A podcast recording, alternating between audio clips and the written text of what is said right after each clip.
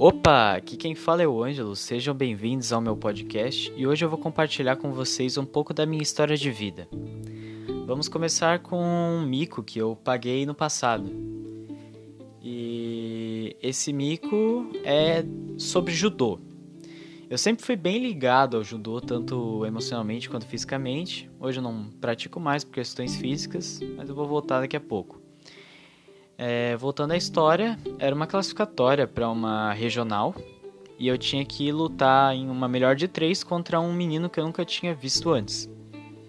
Em nenhum treino, em nenhum ginásio, em nenhum lugar.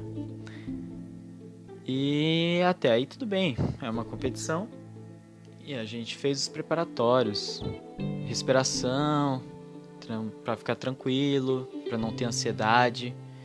E seguimos pra, pra luta, né? Era a minha vez, eu fiz a saudação para mostrar respeito e a gente foi lutar.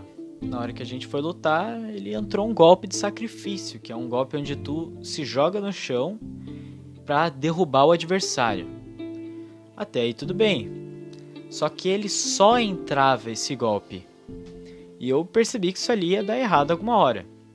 Tanto que em uma das vezes que ele entrou, esse golpe ele consiste em colocar a sua perna dentro da coxa do adversário e puxar com os braços. Só que ele não colocou o pé exatamente na coxa. Ele colocou no meu saco, para ser mais específico. E puxou com os braços com uma força gigantesca e esmagou literalmente os meus ovos. E não foi uma sensação muito boa. Eu fiquei deitado no chão e a, e a plateia que estava assistindo lá estava em silêncio. O, acho que todo mundo achou que eu estava morto, não sei. E o juiz veio me perguntar se eu ainda estava vivo, se eu queria continuar a luta.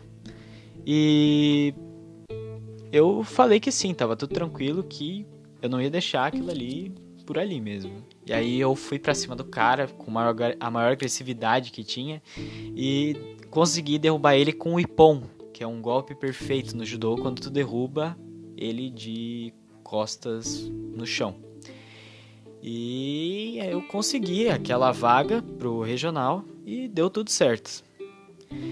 E com essa história eu aprendi uma coisa, um, uma frase que eu levo para minha vida, que é mico superado é uma vitória garantida.